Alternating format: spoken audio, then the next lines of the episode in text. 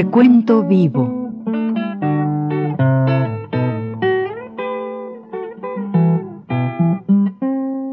Mis décadas.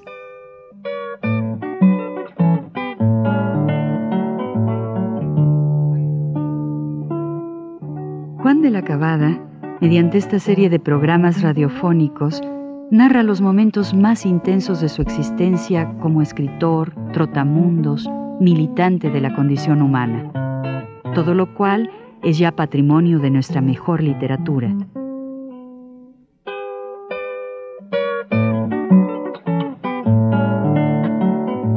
Con ustedes, Juan de la Cabada. Vamos un rato en este principio del programa. Vamos, repito, a dejar un poquito en descanso a nuestro compañero jefe de oficina, Luis Chosa, y trataremos así a la ligera un poco los otros caracteres. El otro carácter que hay muy importante aquí es uno que se llama este Luis este José Vadillo. Este muchacho pues me quería mucho, muy amigos todavía, siempre muy muy cuates, carácter ligero, este estaba muy enamorado, se iba a casar y por fin en ese tiempo casó después con la, la hija de un señor Monjes, Elías Monjes, el licenciado Monjes. Vive él, somos amigos.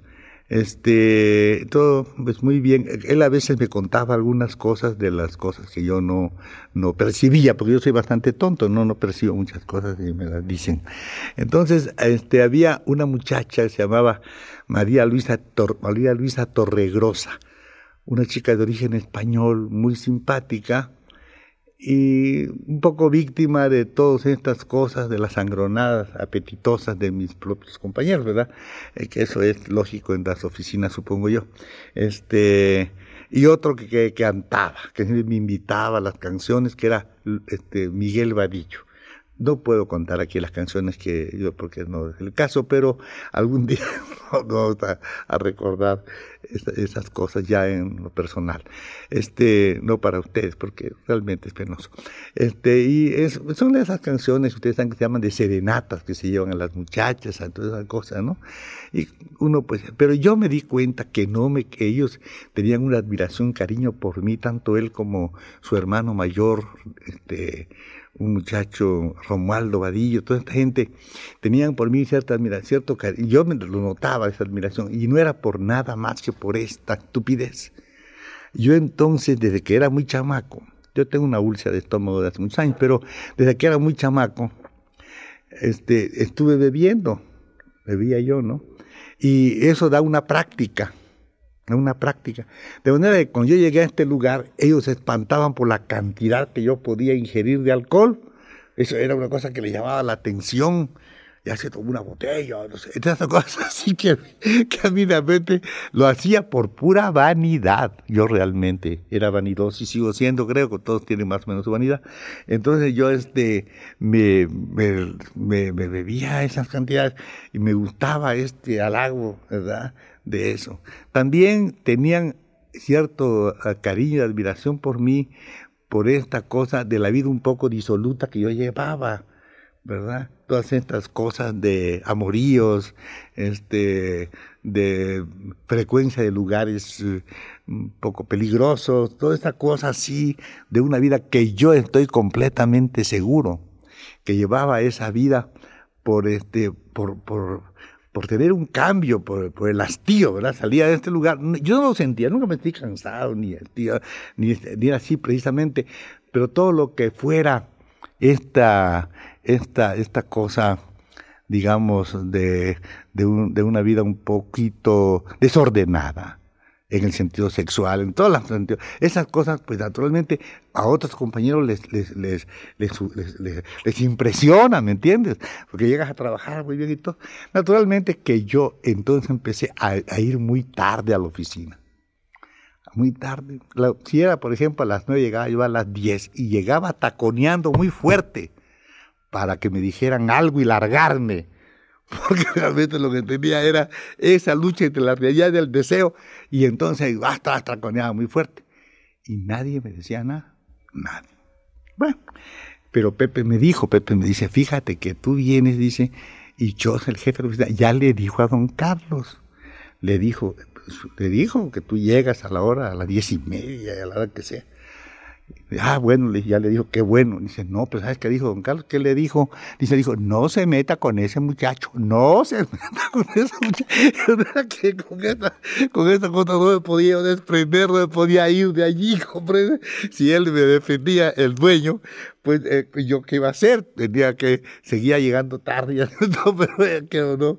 Y a despecho de este, que era un tipo malísimo, este compañero, pobre, ¿verdad? Un poquito antes de llegar yo me contaban todo lo que hacía, ¿no? Eso es una cosa de, no sé si habrá, lo digo yo como para, es una, es una picaresca, pero una picaresca verdaderamente este, triste, ¿verdad? Muy, muy, muy, dura, muy amarga, ¿no? Esta picaresca, porque este amigo, que era, como te digo, una persona que aparentemente era muy seria, ¿no? Se vestía todo igual y todo eso, era de una, de una cosa que, a mí realmente era, para escribirlo, ¿no? un día lo vamos a escribir. Sí, este cuate pues le había porque él las noches las tomaba para él, ¿no? Sí, para, ir a los burdeles, para ir a las a, los teatros esos, para ir a, los lugares así, esos cabaretuchos así medios raros que hay, ¿verdad? Iba a esas cosas él a esos lugares de aquella época, eran más, más, más divertidos que ahorita, ¿verdad? Porque eran cafés cantantes que se llamaban, cosas de estas, ¿no? Eh, muy, muy divertidos. Iba por esos lados y de repente se encontró un español que estaba ahí sentado en una, una mesa, ¿no? El pobre español no tenía trabajo, estaba muy triste y llegó él y le contó, le dijo, mire señor, yo quisiera que, yo quisiera que usted a ver si me, podía, me han dicho que usted en la fábrica, le dijo, ah, sí, sí, sí, cómo no, dijo, cómo no, vamos a ver, ¿usted qué hace? ¿Qué puede hacer? Yo creo que hay un trabajo ahí, dijo, de ayudante de contabilidad. Ah, pues mire usted, si pudiera hacer, sí, pero ¿qué tienes tú? Le dijo, ¿qué, tienes para dar?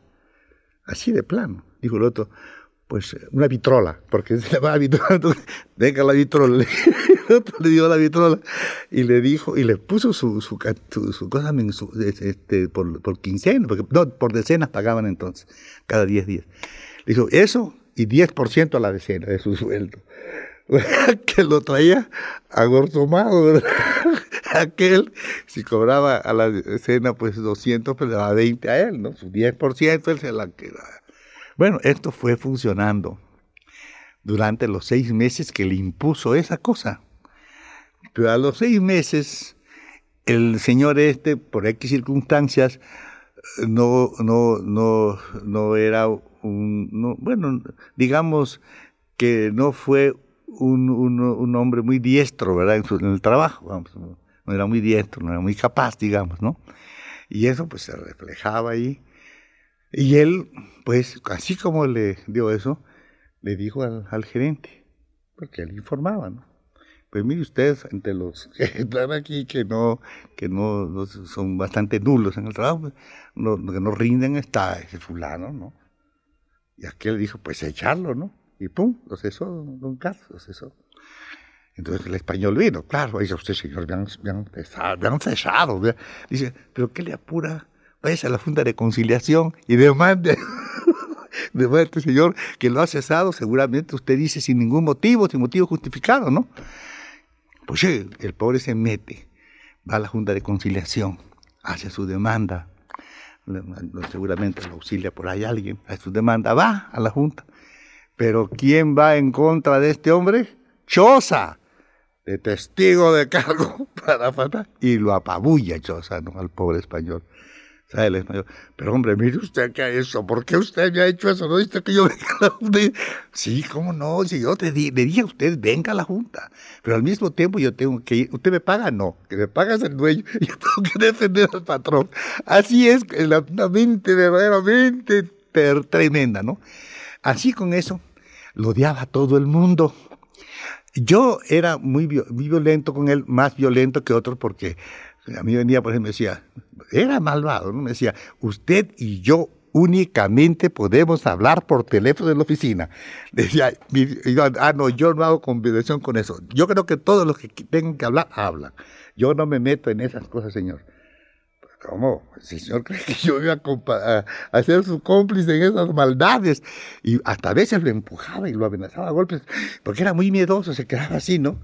Yo estaba muy aburrido con estas cosas y lo, lo amenazaba, vamos, le, empujó, cállese ahí, quítese. De manera que el pobre tenía que, porque era muy cobarde, pero tan cobarde, urdía los crímenes más tremendos que te puedes imaginar y me los contaba a mí los crímenes. Pero furioso, ¿no? Me decía, así, ay, decía, ¿qué, ¿qué, le pasa? Pero estaba así, te dice, es que soy cobarde, decía, bueno, no, eso no importa, no sé qué. No, sigue, ¿por qué? Dice, estábamos parados allí a donde está un teatro que se llamaba El Principal. Y allá ha llegado aquí una compañía que se llama de los 25 enanos enanitos. Y había uno, que eran 26, 26, y había uno, el más chiquito era un negrito chiquitito, que no llegaba ni a 75 centímetros, un, un enanito chiquitito, así muy chiquito. Iban todos en fila, de mayor a menor. Estábamos parados. Y él me había dicho, voy a decir los nombres, que un artista que había que después llegó a ser esposa de un famoso ministro. Entonces era una, una, una vedette. Esta, esta muchacha le había dicho a él, porque él sentaba en ese medio de teatro, que le gustaría tener ese enanito, ese enanito de chiquito. Y, y, ella le proponía a él así una cantidad como de 10 mil pesos de aquel tiempo, algo así, pero llevarse al enano, ¿no? Un enano. ¿eh? Y él me decía, me estaban pasando los años, dice, pero dice, soy un cobarde, a mí que me cuesta. Y dice, lo agarro a este. y ahí tengo el coche, madre, me lo llevo. Pues, dice, no pasa nada. Digo, sí pasa, le dije yo, ¿qué pasa? Digo, que el enano vale dos por uno. En ese tiempo estaba creo que 360, porque es gringo. y a usted lo meten al bote seguro. Pues eso pienso, y no se decidía a llevarse nada, pero eran 10 mil pesos que él tenía con el héroe y no podía, nada que sufría. Otra vez, no, era un hombre así, terrible. Me dice un día, otra vez estaba tembloroso también así. ¿Por qué? Había, bueno, dice una cosa, ya, vino furioso, así triste, y porque a mí, de veras, a mí me tenía comida. Creo que él pensaba que yo lo podía entender. Y sí lo podía entender, claro. No lo podía contar eso a nadie de la oficina, capaz. Pero a mí sí me contaba. Bueno, porque él urdía robos a la oficina, robos, a todas partes. Era un señor así. Me dice, caramba, estoy furioso. ¿Por qué? Le digo, voy a llevar un dinero a una persona. Y dice, caramba, dice, qué barbaridad. Digo, pero ¿qué pasa? No, que yo sé ¿Dónde está la caja con 50 mil este, pesos en oro? En oro, en moneda de oro. Si era verdad que las había llevado. Aquellos aztecas y centenarios. Yo he llevado el dinero ahí. Lo he dejado, dice, ¿dónde está? Pero ¿qué, ¿qué le pasa? Mire, yo hago esto, llamo aquí a esta persona, pero desde la, que venga para acá, para a ver al, al patrón y yo me estoy cerca de la calle Emilio Donde, que era donde él estaba, allá por donde está, ahí está la, la, ciudadela, por ahí. Dice, me estoy ahí, ¿y cuándo salga? Yo que tengo la llave, pero yo la llave, entro, saco el dinero. Y vengo antes que ella aquí, yo me siento aquí, estoy muy tranquilo. Cuando ella viene me encuentra. ¿Quién va a saber que yo he, sacado los 50 mil pesos? Dice, aquí los tuviera yo, lo estoy viendo aquí. de mis manos y, sufría horrores por no tener valor de estrangular, de matar, de, lo que me contaba de, acerca de las mujeres, cómo las iba él a, secuestrar y llevarlas a esas casas malditas de, alcahueta. Eso los tenía, pero sí, porque las conocía además. era trabazón tremenda de su vida, ¿no? E, era, era un personaje así como digo. Bueno, ya conté bastante de él, ¿verdad? Ahora creo que, este, y en ese medio me andaba, ¿no? En ese medio andaba yo. Voy a contar después algo del patrón, pero este, porque a mí me divierte, y voy a contar muchos patrones que yo he tenido, un día que cuente de cada uno, va a ser muy interesante.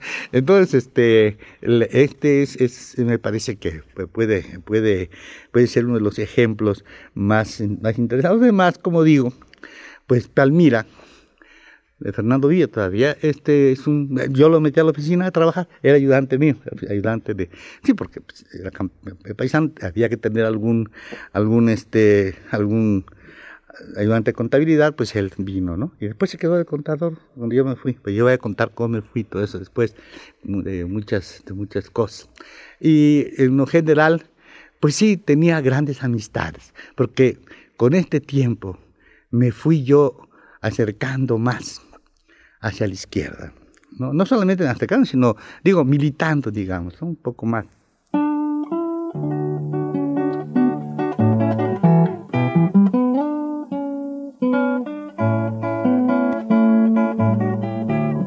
Radio Universidad presentó Recuento Vivo.